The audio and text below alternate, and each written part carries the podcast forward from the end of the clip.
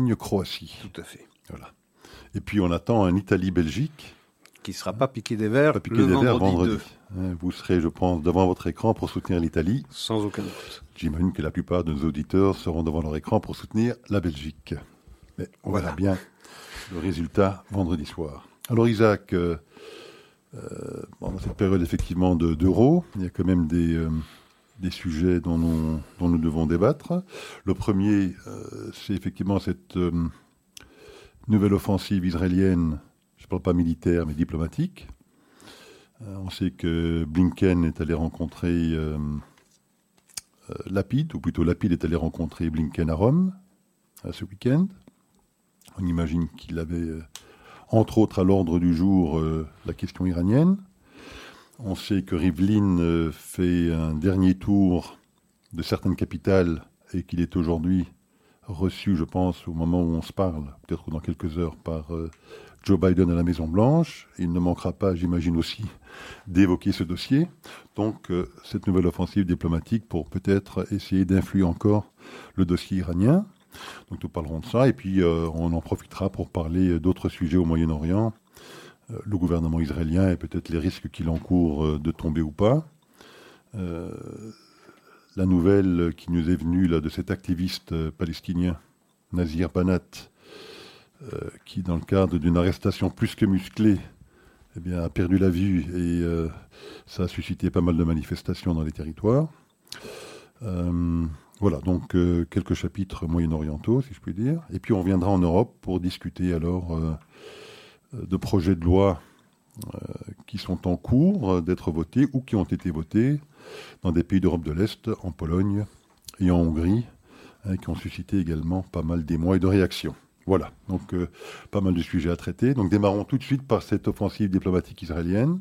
Isaac, euh, est-ce que ce nouveau gouvernement a une nouvelle diplomatie en marche pour essayer de contrer la volonté américaine de rentrer dans, ce, dans, ce, dans, ce, dans cet accord nucléaire, le JCPOA Un même fond, mais une forme différente, en tout cas. Euh, C'est-à-dire que la règle de base de cette nouvelle administration euh, israélienne, c'est de, euh, de convoyer un message de, de rejet du JCPOA d'une autre manière que le faisait le prédécesseur à la présidence du Conseil israélien, Benjamin Netanyahu. C'est-à-dire, non pas de le rejeter en bloc, je pense que nous avions déjà développé cette idée-là euh, la semaine dernière. Euh, on est d'accord sur l'essentiel. Ça, sur le fond, on n'a pas changé entre euh, Naftali Bennett et Benjamin Netanyahu. Pas question de permettre à l'Iran de devenir une puissance nucléaire. Faire savoir aux Américains que le retour des États-Unis dans le JCPOA n'est pas une bonne chose, c'est même une très mauvaise chose, mais on va le dire autrement. Et les différents, on ne va pas les euh, étaler sur la place publique, on va les réserver aux interlocuteurs entre quatre murs et euh, on ne va pas créer de daylight, c'est-à-dire de, de, de différence euh, d'approche, ou en tout cas ne pas étaler les différends qui pourraient exister entre les administrations américaines et israéliennes. Garder les différences et les désaccords entre eux et essayer euh, de les résoudre de la façon la plus diplomatique possible. Le danger, bien évidemment, euh, dans cette, euh, dans cette, nouvelle, dans cette offensive diplomatique, c'est de laisser penser aux Américains que les Israéliens acceptent le principe du JCPOA à condition qu'il soit renforcé. Bien, là, tous les intervenants de la nouvelle administration israélienne euh, qui ont accès au micro public, euh, ils assurent qu'il n'est pas question pour eux d'accepter euh, le principe du JCPOA. Il est question pour eux de faire savoir aux Américains pourquoi les Israéliens sont contre, mais de manière réservée, de manière tout à fait euh, privée. Donc il y a eu l'offensive, cette offensive diplomatique a commencé avec la venue du chef d'état-major de l'armée israélienne, euh, Koravi, la semaine dernière. Il, est passé, il a passé une semaine entière aux États-Unis pour rencontrer euh, ben, euh, les gens qui sont chargés au ministère de la Défense, également le chef d'état-major américain, le responsable de la sécurité, Jack Sullivan. Donc il a vu beaucoup, beaucoup de monde avec un avec une seule constante, c'est de dire combien ce JCPOA est dangereux, et combien l'Iran euh, se trouvera renforcée si les sanctions américaines qui pèsent encore sur la théocratie iranienne sont levées et que cela sanctuarisera plus encore le, le régime. Koravi a, a, véhiculé ce message. C'est le même message que Yair Lapid, le ministre des Affaires étrangères, a véhiculé hier à Rome lorsqu'il a rencontré Anthony Blinken. Euh, il a répété euh, que Israël euh, voyait le JCPOA d'un très mauvais œil, tout en disant que la seule manière de faire entendre la voix d'Israël, ce n'était pas de rejeter en bloc comme le faisait euh, Netanyahou avant le principe du JCPOA, mais au contraire de permettre à Israël de faire entendre sa voix aux Américains et d'expliciter les raisons pour lesquelles Israël est contre le JCPOA. Bien, maintenant, est-ce que les Américains vont entendre les Israéliens? Certainement, les écouter aussi. Mais euh, est-ce que cela infléchira la volonté de la Maison-Blanche de réintégrer le JCPOA La question mérite d'être posée, même si euh, la réponse, malheureusement, est, paraît assez évidente. Il y a déjà eu six cycles de, discussions euh, entre l'Iran et les cinq plus un, euh, même si avec les Américains, ça se fait de façon indirecte. Le septième cycle a été euh, reporté s'inédier, ce qui laisse penser à certains commentateurs que les Américains rechignent à le faire depuis l'élection d'Ebrahim euh, Raisi. Je ne pense pas. Je pense qu'on est dans la dernière ligne droite et que euh, au moment où Raisi deviendra officiellement au mois de août président de la théocratie iranienne, eh bien, euh, cela sera officialisé. Et les Américains vont jusqu'à dire, comme cela, ça permettra à Raisi de dire que c'est lui qui l'a obtenu au bénéfice de la population iranienne, ce qui n'est rien d'autre que de renforcer son, régime, alors qu'il est lui-même sous sanction euh, américaine, et pas seulement américaine, également européenne. Et on laisse entendre à Washington que ces sanctions qui pèsent sur Ibrahim Raisi pour crimes euh, euh, crimes de masse commis sur des milliers, sinon des dizaines de milliers d'opposants euh, en Iran à la fin des années 80 et également à la fin des années 2000, entre 2000 et 2010, que ces sanctions vraisemblablement vont être, vont être levées. Alors effectivement, quand on entend l'administration Biden et ceux qui sont en charge de ce dossier, c'est vrai qu'ils répètent quand même à l'envie qu'ils ont pour objectif également non seulement de réintégrer cet accord, mais de le renforcer et de le prolonger, mais sans qu'il ne soit jamais extrêmement clair sur le contenu qu'il donne à ce que serait ce renforcement et ce que serait cette prolongation, enfin en tout cas sur la technique qu'il compte utiliser pour obtenir ces deux objectifs. Parce que si j'ai bien compris, ils veulent dans un premier temps réintégrer le JCPOA tel qu'il avait été conçu euh, en 2015, et à la suite de ça, euh, mettre la pression sur les Iraniens pour redémarrer des négociations pour le renforcer et le prolonger. Ce qui paraît quand même peu réaliste en termes de, tactique, parce que qu'est-ce qui inciterait les Iraniens, une fois avoir euh, réintégré les Américains dans cet accord, à redémarrer des négociations? Quel, euh, quel moyen auraient les Américains pour faire pression sur les Iraniens dans, cette, dans ce but? C'est l'argument premier des Israéliens quel sera le leverage, quel sera le levier dont disposeront les États-Unis du moment qu'ils ont réintégré le JCPOA, parce que les Iraniens n'entendent euh, s'inscrire dans ce JCPOA après euh, le retour des Américains qu'à partir du moment où toutes les sanctions ont été levées. Sans la levée de toutes ces sanctions, les Iraniens ne daignent pas s'asseoir à la table des négociations. Donc, à partir du moment où euh, euh, les Américains souscrivent aux exigences euh, iraniennes, ils ont perdu tout levier, tout pouvoir de contrainte sur les Iraniens. Et alors, c'est du wishful thinking de penser qu'après qu'on ait réintégré le JCPOA tel qu'il existait le 14 juillet 2015, on va pouvoir l'étendre et le renforcer. L'étendre et le renforcer, ça veut dire quoi? Euh, l'étendre, c'est euh, au-delà de 2030, puisque tous les effets du JCPOA euh, se terminent au plus tard 2030. Il y a déjà certaines parties du JCPOA qui cessent d'être d'application en 2023, en 2026 et puis en 2030 eh bien, l'Iran devient une puissance nucléaire le plus légitimement du monde. Donc l'étendre, c'est le reporter s'inédier en espérant que les années qui viennent vont permettre à la population iranienne de se débarrasser une bonne fois pour toutes de cette théocratie. Et qu'on aura affaire alors à des responsables politiques un peu plus raisonnables, pas un peu plus raisonnables, carrément raisonnables. Euh, et le renforcer, c'est euh, d'ajouter au volet nucléaire dont on s'est seulement occupé en 2015, c'est de s'occuper également du volet balistique et du volet de, euh, de la présence iranienne au Yémen, en Irak, en Syrie, au Liban, et de cette volonté de, d'encercler petit à petit dans un anneau de feu eh bien, eh bien Israël, qui est la finalité de ce régime.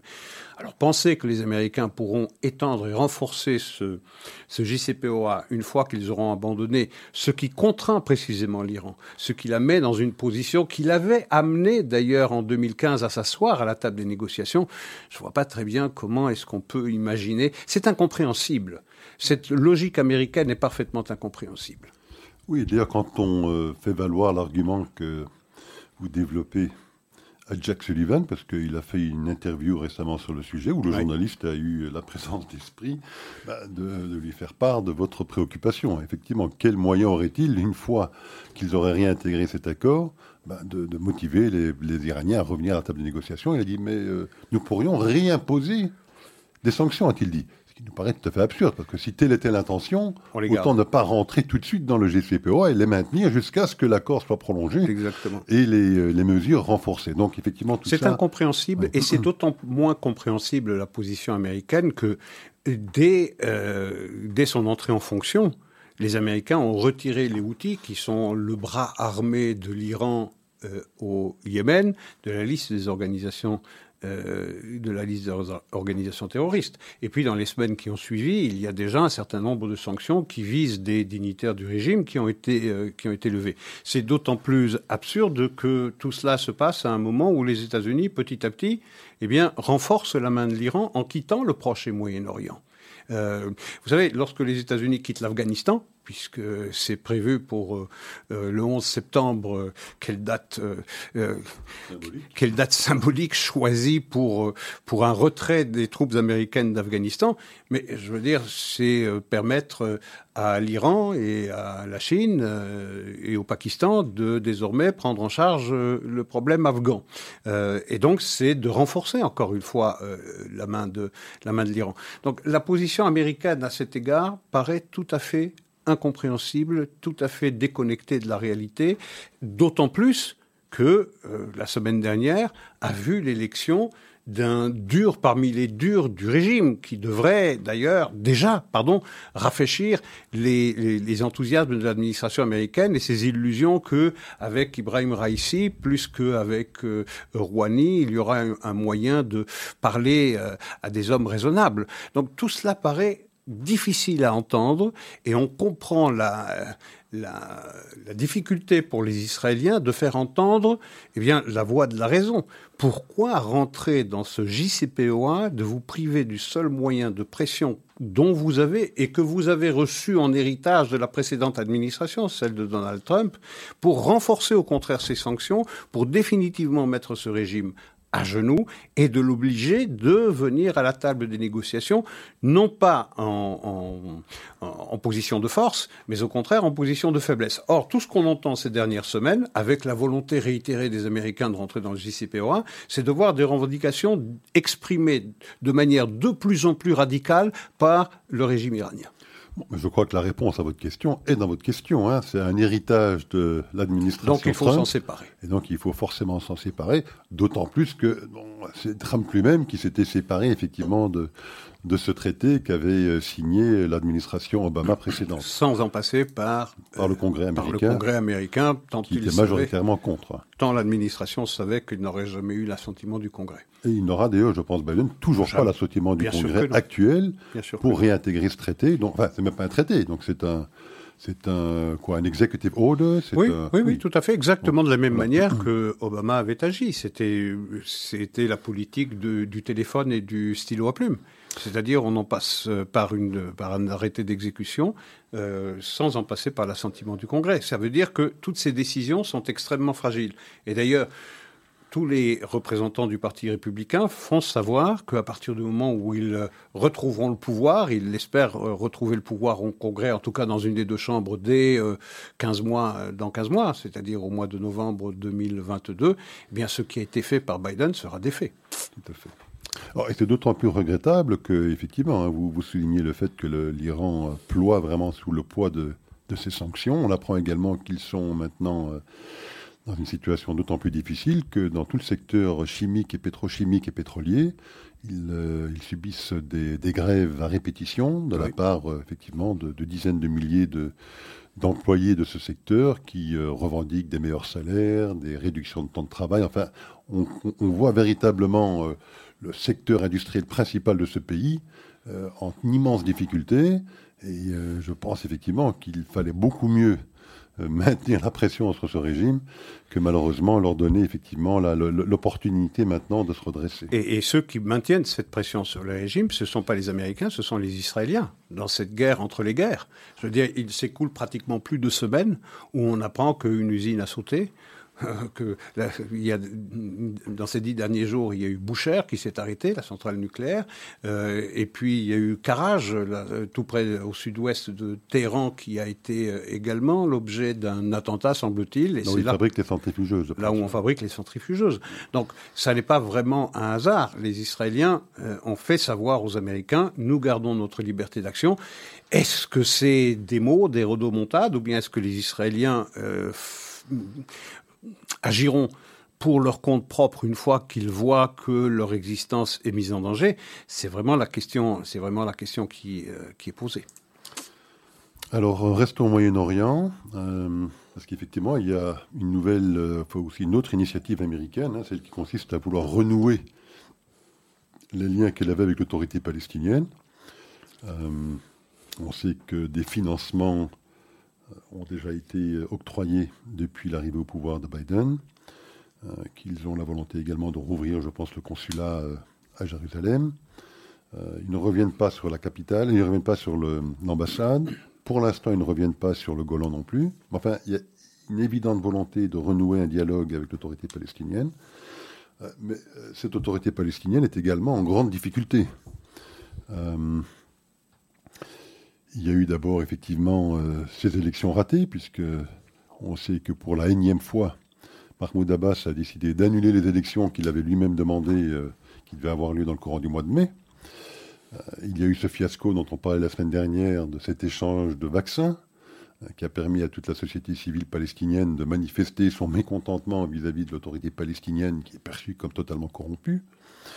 et puis on apprend maintenant que les arrestations euh, euh, faites par les autorités de sécurité palestiniennes peuvent être extrêmement musclées lorsqu'il s'agit de, hein, de, réprimer toute voix dissonante au sein de leur population. On apprend donc que cet activiste palestinien qui dénonce la corruption, l'incompétence, l'incurie de, cette autorité, Nazir Banat, je pense. Nizar Banat. Nizar, pardon. Nazir, c'est autre chose. Dans notre religion, c'est autre chose, un Nazir. Nizar Banat. Nizar Banat. Euh, donc, dans le cadre d'une arrestation plus que musclée, a trouvé la mort. Il semblerait qu'une vingtaine d'agents de, sécurité palestiniens euh, qui, euh, qui, étaient venus pour l'arrêter l'ont finalement battu à mort, si je comprends bien la situation. Ça a suscité évidemment une grande indignation au sein même de, de, la population palestinienne qui a manifesté et qui continue, je pense, de manifester pour essayer de, de comprendre ce qui s'est passé, mais ça a suscité très peu d'indignation dans les capitales occidentales. les, Américains ont demandé une enquête, mais enfin bon, c'est plus un lip service qu'autre chose. Euh, il n'en sortira rien. Nizar Banat n'a pas trouvé la mort, on lui a présenté la mort.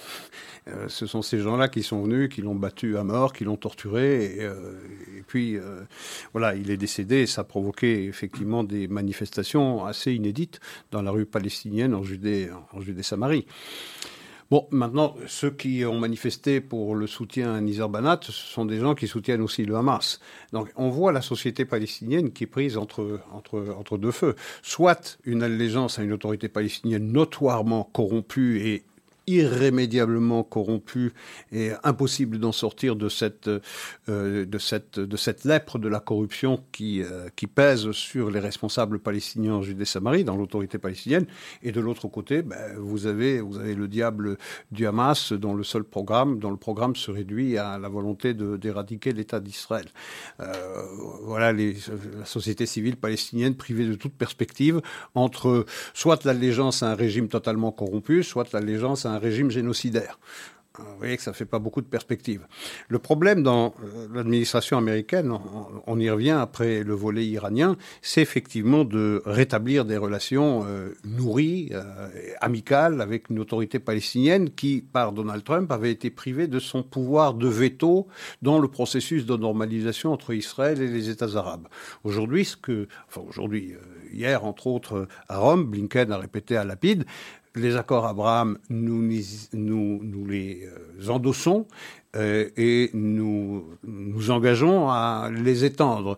Mais ceux-ci ne sont pas un substitut aux négociations entre Israël et les Palestiniens. Les Israéliens n'ont jamais récusé cette idée qu'il ne fallait pas continuer de discuter avec les Palestiniens. Mais il n'aura pas échappé, même à un Anthony Blinken, que ce sont les Palestiniens qui ont refusé de négocier avec les, avec les Israéliens. Donc on ne voit pas très bien quel est l'objet de cette administration américaine dans cette ambition de renforcer la main des Palestiniens et de leur laisser penser que ce droit de veto, ils peuvent le récupérer euh, à, nouveau. Donc, l'administration américaine n'ignore pas qu'elle est euh, corrompue euh, et qu'elle n'a strictement aucune, aucun avenir, parce que cette autorité palestinienne est personnifiée par un homme qui est en bout de course, qui a 84 ou 85 ans, qui, qui est, semble-t-il, malade et qui est à la tête d'un gang. Je veux dire, c'est une kleptocratie qui est en place en, en Judée-Samarie également à, Gaza, du reste. Mais on, on, ne comprend pas cette, cette volonté de renforcer politiquement l'autorité palestinienne, et ça va même, vous le disiez tout à l'heure, euh, certaines rumeurs qui euh, laissent entendre que les Américains demanderaient aux Israéliens la permission, parce qu'il faut demander la permission, c'est l'autorité souveraine, euh, de réinstaller ou de rouvrir un, consulat américain à, Jérusalem qui agirait exactement comme il a agi jusqu'au moment où on a enfin déménagé l'ambassade de Tel Aviv à Jérusalem, qui agirait à nouveau comme véritable ambassade auprès des Palestiniens. Alors, est-ce que les Israéliens vont accepter? C'est peu probable. Euh, même chose pour le Golan. On entend des rumeurs persistantes qui ont été, euh, euh, qui ont été démenti effectivement par l'administration américaine qu'elle euh, souhaiterait revenir sur la décision prise par l'administration précédente de reconnaître la souveraineté israélienne sur, euh, sur le plateau du Golan. Mais on voit que toutes ces, euh, toutes ces rumeurs vont dans un même sens. De la même manière, il y a eu cette lettre des 73 ou de 73 représentants à la Chambre des représentants américaine, c'est-à-dire la Chambre basse, c'est-à-dire un tiers de des représentants démocrates qui sont au nombre de 216, si ma mémoire est bonne, 73 sur 216, ça fait vraiment pratiquement un tiers, qui ont écrit une lettre officielle au président Biden, lui demandant eh bien, de revenir à la politique américaine de neutralité dans le conflit israélo-palestinien, c'est-à-dire de considérer que toutes les implantations en Judée-Samarie sont illégales au regard du droit international, de revenir sur la décision du Golan, de recommencer le financement américain au bénéfice de l'autorité palestinienne de, l'UNRWA, de rouvrir un consulat. Bref, toutes des choses qui vont pas dans le bon sens. Alors, vous allez me dire, un tiers, ça laisse deux tiers qui n'a pas signé cette lettre. Mais enfin, un tiers, 73, c'est beaucoup plus c'est beaucoup plus que le squad. Et on voit bien donc qu'il euh, y a euh, cette, euh, cette critique à l'égard de l'État d'Israël au sein du Parti démocrate commence à faire tache d'huile? Alors, maintenant, toutes ces pressions américaines, si les Israéliens doivent mettre des gants pour parler aux Américains à propos de l'Iran, il serait bienvenu pour les Américains de parler également avec beaucoup de prudence à l'égard des Israéliens, parce que s'ils se montrent satisfaits de ce changement de garde euh, rue Balfour à, à, Jérusalem, puisque ce n'est plus euh, Benjamin Netanyahu et que c'est Naftali Bennett, un nouvel interlocuteur, Mais les Américains n'ignorent pas que le gouvernement est particulièrement fragile. Alors s'ils font pression, par exemple, sur le consulat, s'ils font pression également ou s'ils laissent entendre qu'ils reviendraient sur la décision prise par Trump sur la souveraineté euh, israélienne sur le Golan, et également de revenir à cette, euh, définition euh, d'illégalité ou de considérer que les implantations en Judée-Samarie sont illégales, ça va mettre cette coalition qui est déjà extrêmement hétéroclite euh, euh, à rude épreuve et elle pourrait sauter, ce qui précipiterait Israël dans une crise politique dont les Américains n'ont pas de bénéfice à tirer. Donc eux aussi doivent se montrer également très circonspects lorsqu'ils discutent avec leurs interlocuteurs israéliens. Alors, euh, vous mentionniez a quelques instants l'embarras, si je puis dire, de la population palestinienne qui doit faire le choix entre effectivement une autorité palestinienne incompétente et corrompue ou un mouvement euh, génocidaire, génocidaire islamo-fasciste, euh, celui du Hamas et du djihad islamique. Et c'est d'ailleurs euh, la réponse que nous apportent chaque fois bah, les chanceliers européennes lorsqu'il s'agit d'expliquer pourquoi ils veulent à tout prix renforcer cette autorité palestinienne incompétente et corrompue. C'est selon eux parce qu'il faut absolument, il faudrait absolument faire barrage au, Hamas. Et que c'est au nom. Il abandonne le Hamas. exactement. Et donc, il est très utile, le Hamas, finalement, à l'autorité palestinienne. Il le dédouane, il la dédouane d'absolument toutes les infamies que peut commettre cette autorité depuis 30, 40, 50 ans. Comme si on ne pouvait pas demander même si on reconnaît que le Hamas est pire encore que l'autorité palestinienne, comme si on ne pouvait pas demander à l'autorité palestinienne eh bien, de se comporter de manière euh, plus, euh, plus raisonnable. Vous imaginez, l'autorité palestinienne pratique depuis des années et des années au vu et au su de toutes les chancelleries occidentales, européennes comme américaines, le pay for slay, c'est-à-dire la récompense financière d'assassins, de civils juifs. On le sait parfaitement que 7% du budget palestinien passe à euh, cette récompense financière. C'est absolument ahurissant qu'on continue à traiter avec l'autorité palestinienne comme si cette politique du paix forcelé n'existait pas. Eh bien, euh, on se dit, comme c'est mieux ou c'est moins mal que le Hamas, on leur passe tout. Même chose pour l'éducation à la haine dans euh, dans les livres scolaires. L'autorité palestinienne c'est un peu de l'antisémitisme du Hamas, mais en costume trois pièces. Hein. Mais c'est la même chose, c'est en col blanc. Mais ça revient extrêmement, ça, revient exactement au même. La finalité de l'autorité palestinienne et celle du Hamas, cette finalité est la même. Le moyen d'y arriver, la tactique est différente. Alors, vous mentionniez également le dossier d'Afghan il y a quelques instants. Donc, on sait effectivement que Biden a pris cette décision de retirer toutes les troupes américaines, ou quasi toutes les troupes. Je pense qu'il a peut-être l'intention de maintenir 600 à 700 troupes euh, sur place. Mais bien évidemment, euh, pas des troupes qui permettront de, de, contrer ce qui sera inévitablement une offensive des talibans pour essayer de reprendre le contrôle de ce mmh. pays. Euh, donc ça s'est annoncé effectivement pour le 11 septembre.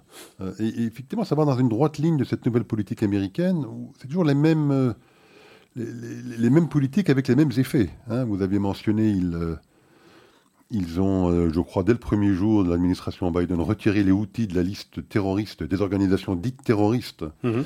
Euh, et qu'est-ce qu'on voit Dans l'espoir, dans l'espoir que les outils viendraient à la table de négociation pour essayer de trouver un moyen de résoudre ce conflit euh, qui dure depuis dix ans, tout le contraire qui s'est produit, tout le contraire, puisque la ville de Marby, j'imagine que personne ne la connaît, la ville de Marby, en tout cas pas les médias européens.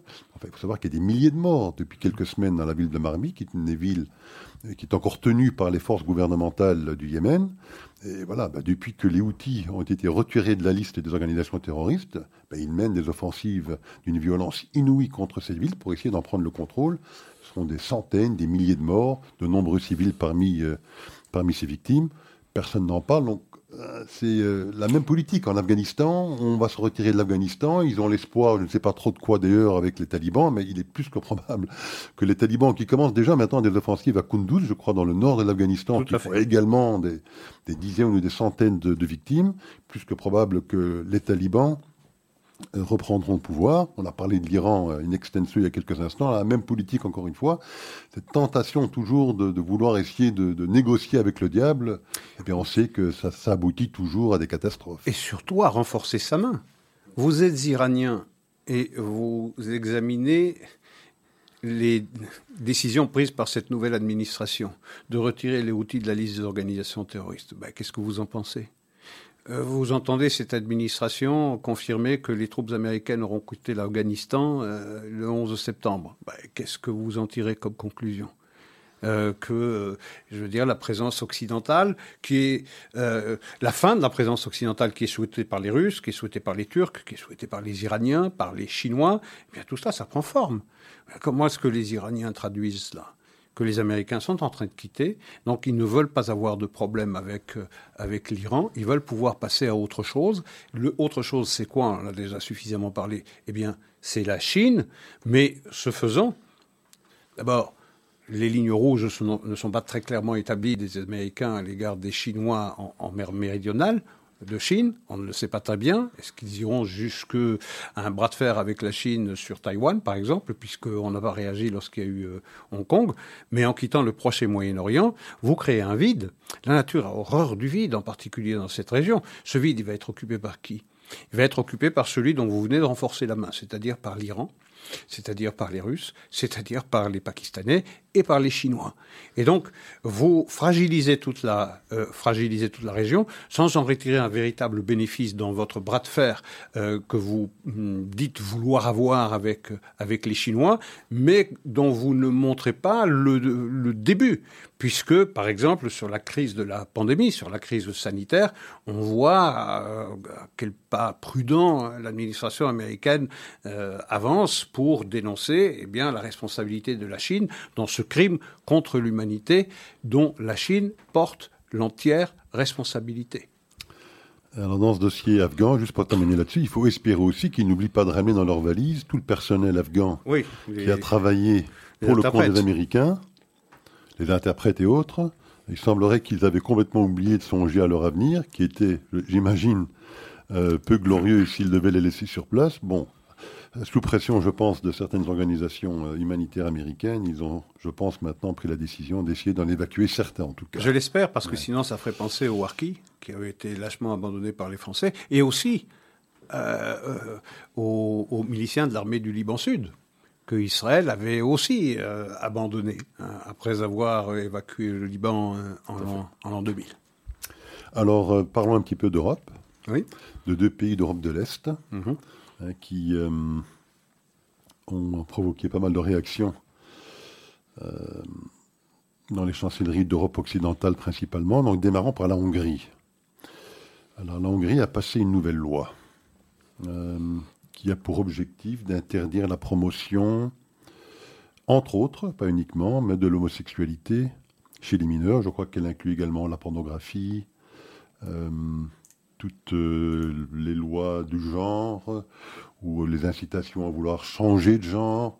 Donc il y a une loi euh, qui a été euh, formulée et votée et qui a suscité l'indignation de toutes les chancelleries occidentales en tout cas. Je crois que c'est notre, notre, pays, la Belgique, qui a pris l'initiative. l'initiative de faire co-signer, je pense aujourd'hui par 17 pays, une lettre dénonçant euh, ce qu'il considérait être une menace hein, contre les droits fondamentaux, les valeurs fondamentales de l'Union européenne, et en particulier ce qu'ils appellent le principe de non-discrimination contre euh, des minorités, et là pour le cas en raison de ce que seraient leurs orientations euh, sexuelles, et surtout s'il s'agit de prendre prétexte de la protection des mineurs pour essayer de faire passer des lois qui seraient, d'après euh, les Européens, discriminatoires. Donc ça, euh, ça a suscité beaucoup de réactions. Moi, la première réaction que j'ai eue, et puis je vous céderai la parole, c'est que je pense qu'ils ont leur indignation très sélective, comme d'habitude, hein, puisqu'on se souviendra quand même que c'est la Belgique qui a pris également l'initiative, parmi peu de pays européens, mais enfin qui en a pris l'initiative, d'interdire, en tout cas je pense en Wallonie et en Flandre, je ne sais pas si dans la région bruxelloise cette loi est déjà passée, mais l'abattage rituel.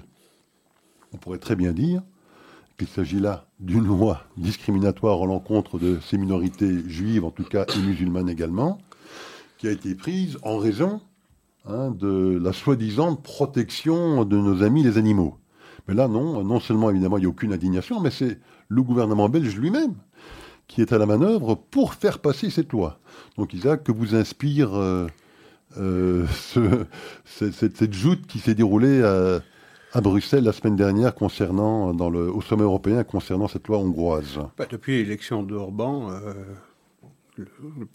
Premier ministre euh, hongrois est la, tête de Turc euh, préférée par euh, l'Union européenne. Je veux dire, il ne s'écoule pas une semaine où il y a une condamnation, une condamnation pratiquement générale.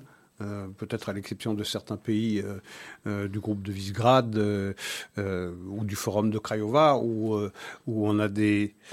La preuve, c'est que vous disiez, il y a 17 pays qui ont signé cette lettre dont la Belgique a pris l'initiative. Bon, Orban, c'est la nouvelle tête de Turc de, enfin la nouvelle, la tête de Turc de l'Union européenne, celle qui lui permet euh, de faire un assaut de vertu à, tous les coups. Qu'est-ce qu'elle dit cette loi? Elle interdit la promotion de euh, l'homosexualité, de la pornographie gratuite et de la confusion sur les genres au moins de 18 ans. Elle ne pénalise pas, elle ne criminalise pas l'homosexualité, deux homosexuels, hommes ou femmes, peuvent se promener dans les rues d'une ville hongroise sans qu'ils n'encourent le moindre risque, sauf peut-être à rencontrer quelques, quelques imbéciles dans la rue qui vont trouver que cela, euh, cela les choque. Mais en tout cas, au regard de la loi, il n'y a pas de criminalisation, de pénalisation de l'homosexualité. Il y a un souci de protection, de protéger les, euh, les moins de 18 ans, et ce n'est pas un prétexte, c'est une attitude, c'est un regard qu'on a en Hongrie sur eh bien, cette confusion qui règne à peu près partout euh, dans notre monde occidental et, aux États-Unis en particulier, où euh, eh bien, euh, on ne naît pas garçon, on ne naît pas fille, on peut choisir son propre genre et on peut décider de le changer même sans l'autorisation de ses parents et lorsqu'on est encore mineur. Figurez-vous qu'en Suède, il y a seulement 20 ans, eh bien, il y avait 24 changements de genre par an. En Suède, on est passé à 2000 aujourd'hui. Et qu'une enquête en France a révélé que euh, les jeunes Français de 18 à 24 ans, me semble-t-il, euh, étaient 22% euh, à, à, considérer qu'ils n'avaient pas vraiment décidé s'ils étaient filles ou garçons. Donc on voit qu'il y a cette confusion. La loi hongroise est là pour dire qu'un garçon qui naît euh, qu'un être humain qui n'est garçon est un garçon, qu'un être humain qui n'est fille est une fille, et qu'il est attaché à sa naissance. De la même manière, cette loi euh, étant euh, la définition de, de l'homme et de la femme, l'homme c'est un homme, et la femme, c'est une femme. Je veux dire, ça paraît, ça paraît une évidence, une tautologie de le dire, mais aujourd'hui, dans la confusion générale qui règne, on ne sait plus très bien sur quel pied on danse. Alors, il y a dans la volonté, il y a dans le régime hongrois, dans le gouvernement hongrois, la volonté d'interdire, de faire de l'homosexualité une nouvelle norme. C'est de cela dont il s'agit. Après 18 euh, ans, bah, ils font à peu près ce qu'ils veulent. Est-ce que ça mérite une telle levée de bouclier? Est-ce que ça insulte à ce point les valeurs européennes?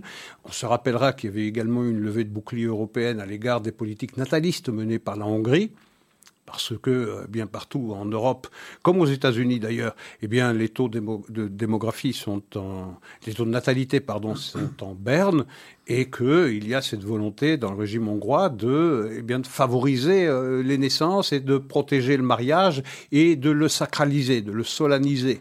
Donc de, protéger cette institution, institution du mariage dont les Hongrois considèrent qu'il est le socle euh, de la le, socle de la solidité d'une société et donc d'une civilisation. Bien, on est dans une telle confusion aujourd'hui que toute personne qui interroge euh, l'homosexualité ou qui limite la promotion de l'homosexualité aux moins de 18 ans, non, non pas qu'ils la pénalisent, non pas qu'ils la criminalisent, non pas qu'ils interdisent l'expression de l'homosexualité à partir de 18 ans, simplement ils souhaitent qu'il n'y ait pas d'accès aux moins de 18 ans à toute pornographie gratuite et à toute volonté de faire de l'homosexualité une nouvelle norme. Bien, lorsqu'on vit lorsque on se mesure tous les jours au discours ambiant, ça peut sembler euh, urticant, je veux bien, mais de faire passer cette décision hongroise comme une décision discriminatoire, de la faire passer comme une insulte aux valeurs suprêmes de l'Europe, ça me paraît un tout petit peu excessif.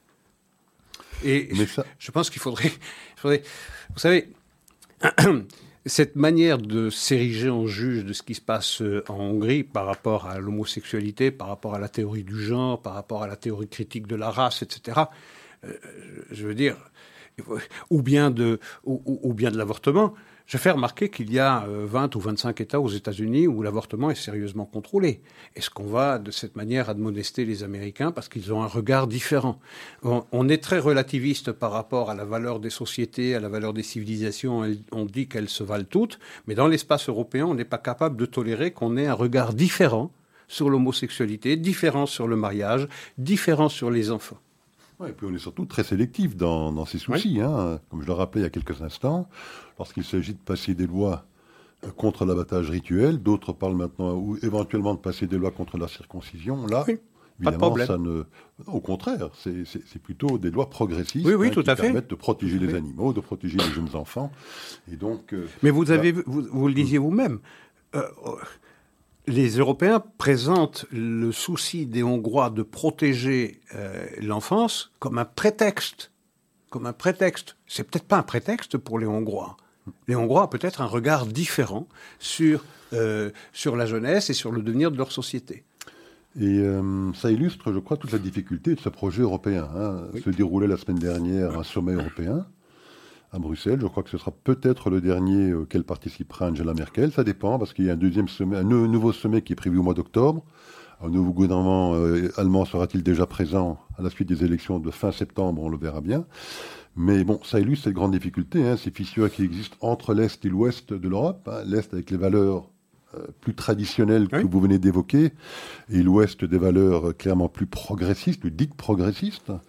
Hein, cette fissure entre le nord de l'Europe et le sud de l'Europe, plutôt là sur le plan économique, et de la rigueur économique, avec les pays plutôt germaniques qui ont un point de vue euh, sur ben, le respect de certaines règles économiques que n'ont peut-être pas ou ne partagent pas parfaitement euh, certains pays latins. on l'a vu évidemment avec le Brexit, on voit toute une série de régionalismes en, Espagne, en Écosse, euh, en Flandre et autre part, chez nous. Euh, donc on voit toute la difficulté qu'il y a dans la construction de ce projet. Et le départ, effectivement, on l'a mentionné la semaine dernière, donc Angela Merkel arrive en bout de mandat. Hein. elle sera peut-être encore là en octobre, mais en tout cas pour gérer les affaires courantes. et elle joue un rôle, je pense, pivot et important. Elle était vraiment euh, un personnage respecté. Ça faisait 16 ans qu'elle était au pouvoir. Elle avait cette capacité de rapprocher des positions effectivement assez euh, exacerbées d'un côté comme de l'autre.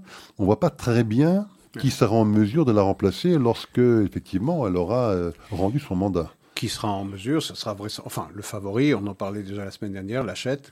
Non, mais je dis au niveau européen, ah, jouer ce rôle un peu de, synthèse européenne. Oui, il faudra qu'il se fasse, il faudra qu'il acquiert de l'expérience. Vous savez, après Kohl, euh, Helmut Kohl, on se demandait qui allait incarner une voix euh, modérée de l'Allemagne, euh, qui allait incarner cette, cette nouvelle Allemagne. Eh bien, il y a eu Angela Merkel, il y aura quelqu'un d'autre, un peu comme en Israël, à part Benjamin Netanyahu, dont certains disaient ou continuent de penser que c'est le chaos. Eh bien, il y a toujours, je veux dire, il n'y a pas d'homme ou de femme providentiel, ou alors c'est que les sociétés sont dans un état de fragilité considérable. Je voulais ajouter quelque chose à propos de ce dont nous parlions, dont vous parliez, entre Europe centrale et euh, Europe occidentale. Je pense qu'une des raisons principales, c'est le fait que chez nous, on ait tué Dieu. Et que Dieu n'est pas mort en Europe centrale. Il n'est pas mort en Hongrie, on se réfère beaucoup à, Dieu, on se réfère beaucoup à l'Église, même chose en Pologne, même chose en Slovaquie. Euh, là, euh, je veux dire, on n'est pas aussi avancé, avec beaucoup de guillemets autour du mot avancé, par rapport... On n'a pas vidé les églises chez nous, elles sont complètement vidées. Et cette absence de référent euh, fait que, effectivement, on a un regard totalement différent sur tout ce qui touche à la vie des êtres humains. Alors, il y a un autre pays d'Europe de l'Est qui euh, a également suscité l'indignation, c'est la Pologne, mhm. euh, qui, elle, n'a pas encore voté une loi. Elle est passée, je pense, pour l'instant à la Chambre basse. Elle attend d'être votée, si elle le sera, au Sénat. Enfin, loi votée à la Chambre basse, je crois, avec 309 votes pour et 109 abstentions, donc... Zéro contre. Zéro contre. Donc, clairement, euh, il y avait une forte majorité pour la voter, mais loi, en fait, qui euh, rend la restitution des biens spoliés pendant euh, l'Holocauste encore plus difficile qu'elle ne l'était déjà aujourd'hui, parce qu'il faut quand même rappeler que je crois que la Pologne est le seul pays de l'Union européenne à n'avoir jamais passé de loi de restitution.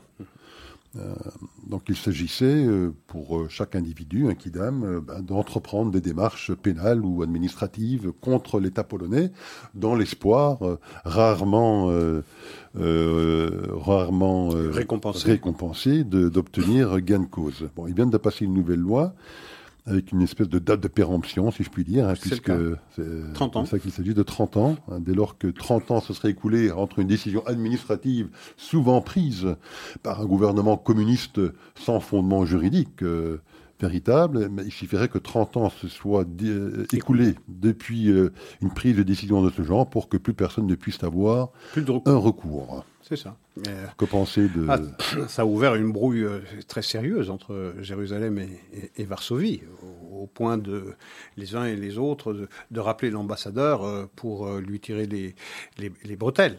On l'a fait en Pologne et on l'a fait à Jérusalem également avec l'ambassadeur de, l'ambassadeur de Pologne. C'est une brouille sérieuse qui va au-delà du symbole. C'est-à-dire que, les, et d'ailleurs le Premier ministre polonais l'a dit très clairement, nous ne débourserons pas un zloty pour les crimes allemands perpétués en Pologne. Morawiecki, je crois. Pardon Mateusz Morawiecki. Morawiecki, oui, tout à fait. C'est euh, de dire la, la Pologne a été victime, et seulement victime, du nazisme. Elle a perdu à peu près 7 millions d'hommes et de femmes, il faut être précis maintenant, euh, dont la moitié de juifs. Et, euh, euh, la, la, Pologne se estime qu'elle n'est pas qu'elle n'est en rien responsable de ce qui est arrivé à, euh, la population juive qui avait la citoyenneté euh, polonaise.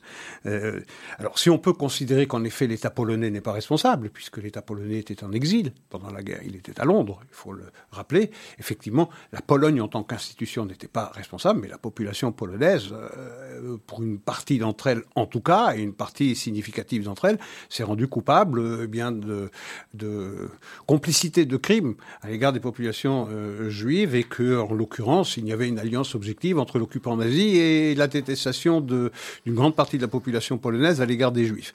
Et bien là, c'est une porte fermée, effectivement, et c'est une brouille, euh, c'est une brouille importante euh, entre Israël et, la Pologne. Il faut rappeler qu'ils ont de la suite dans les idées, puisque je crois que c'est en 2018, effectivement, qu'ils avaient également fait voter une loi alors, au départ, je pense qu'elle avait vocation également à pouvoir criminaliser euh, ceux qui euh, l'enfreindraient, mais une loi, euh, ben, justement, qui interdisait de, considérer ou d'accuser la Pologne. seulement, d'ailleurs, de discuter seulement. Rappelez-vous de, ces deux historiens. éventuelle, la, responsabilité dans l'Holocauste. Effectivement, il y a deux historiens récemment qui ont été condamnés en regard de cette loi. Alors c'est vrai qu'ils avaient au départ voulu criminaliser ceux qui le feraient.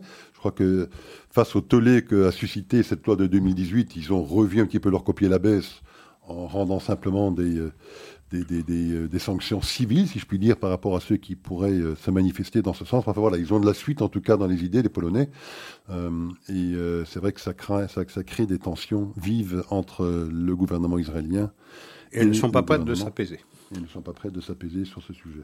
Et c'est toute la difficulté d'ailleurs qu'on mentionnait un petit peu avec la Belgique la semaine dernière. Hein. On est ici la population belge coincée avec la Flandre, hein, des gens qui votent à l'extrême droite, euh, des gens très nationalistes, avec euh, parfois des points de vue antisémites un peu classiques de l'extrême droite, ou bien dans le sud du pays, ben, des partis PTB, les Verts, le Parti socialiste, qui sont eux radicalement antisionistes, et donc c'est leur façon d'exprimer leur antisémitisme à eux, eh bien, dans ce débat un petit peu européen, pas la même difficulté pour Israël. Il y a les pays d'Europe de l'Est qui sont bizarrement, euh, pas bizarrement, mais qui sont très pro-israéliens, si je veux dire, en tout cas les plus pro-israéliens en Europe. Sans aucun doute. Hein, sans aucun doute, mais qui, euh, souvent, de par leur nationalisme... Et sont extrêmement euh, chatouilleux quant, au, quant à leur passé, effectivement.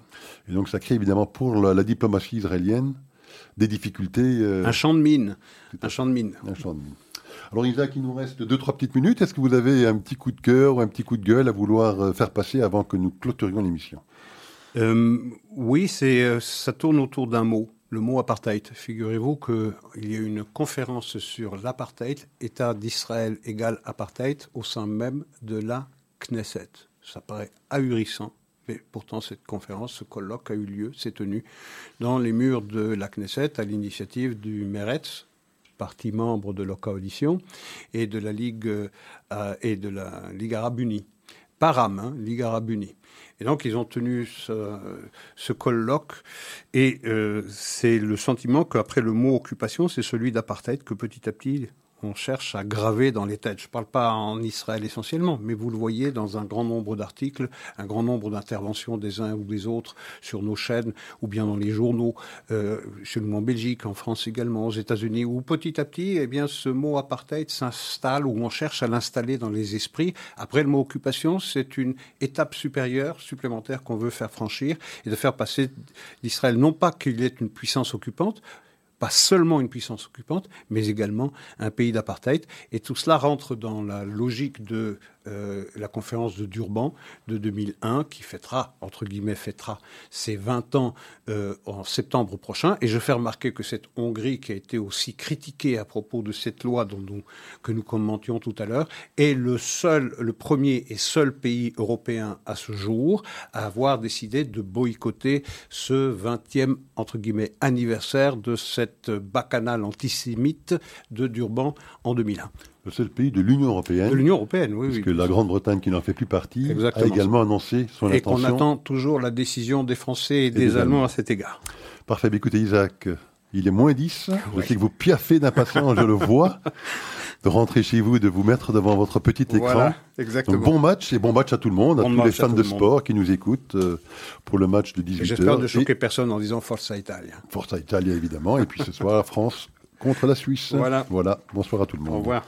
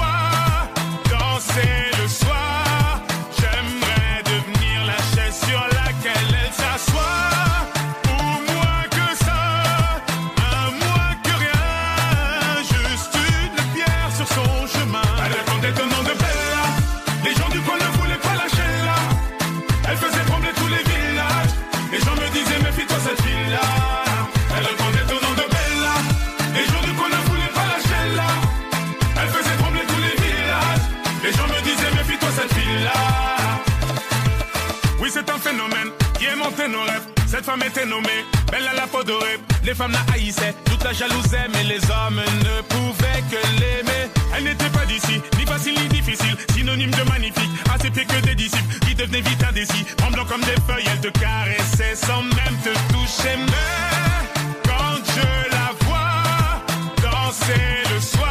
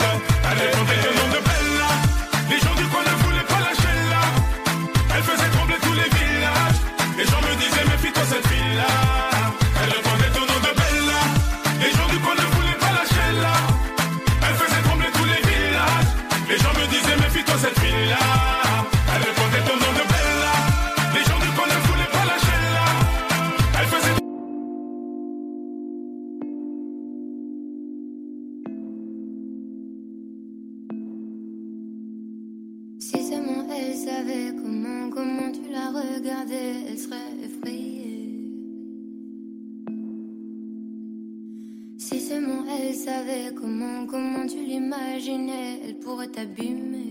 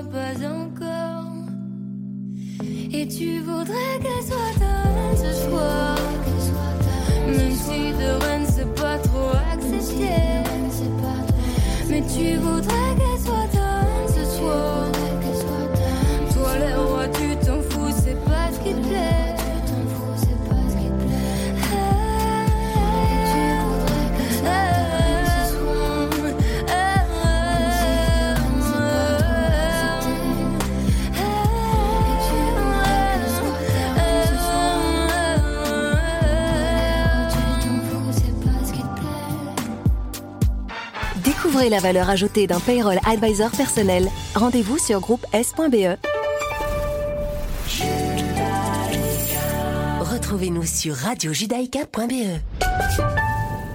Vous êtes une petite ou une grande entreprise? Vous êtes une association? Vous désirez faire de la publicité sur notre antenne ou nos réseaux sociaux afin d'accroître votre visibilité? Vous avez dès lors votre place sur Radio Judaïka. Appelez-nous au 02 648 18 59 ou envoyez-nous un email à secrétariat at radiojudaïka.be. Nous étudierons ensemble votre budget afin de trouver la meilleure solution. Radio Judaïka, depuis 40 ans, la radio de la communauté juive et de ses amis. Radio Judaïka vous propose son nouveau spectacle L'incroyable Germaine, une comédie de Gabriel Villa avec Jean-Pierre Benaïm, Gabriel Villa et Brigitte Gnouva. Ludovic Masséna est un architecte de renom à Paris et a travaillé toute la nuit pour finir le projet de sa vie. Il n'aspire qu'à une seule chose, dormir. Quand soudain, méfiez-vous, cela peut vous arriver à vous aussi. N'ouvrez jamais votre porte à un inconnu, il peut bouleverser votre vie. Quiproquo, rire en cascade, mots en équilibre à déguster absolument le 7 octobre 2021 à 20h au Centre culturel d'Odorgem. Plus d'informations et réservations sur la page Facebook de Radio Judaïka et sur le site radiojudaïka.be. Participer à sauver des vies en Israël, c'est possible en soutenant les actions du Magen David Adom. 25 000 bénévoles sont mobilisés 24 heures sur 24 et 7 jours sur 7. Ils répondent à 2 millions d'appels d'urgence chaque année. Votre don est précieux. Il fait de vous le premier maillon de la chaîne de la vie. Nos volontaires comptent sur vous. www.mda-be.org 02 318 12 48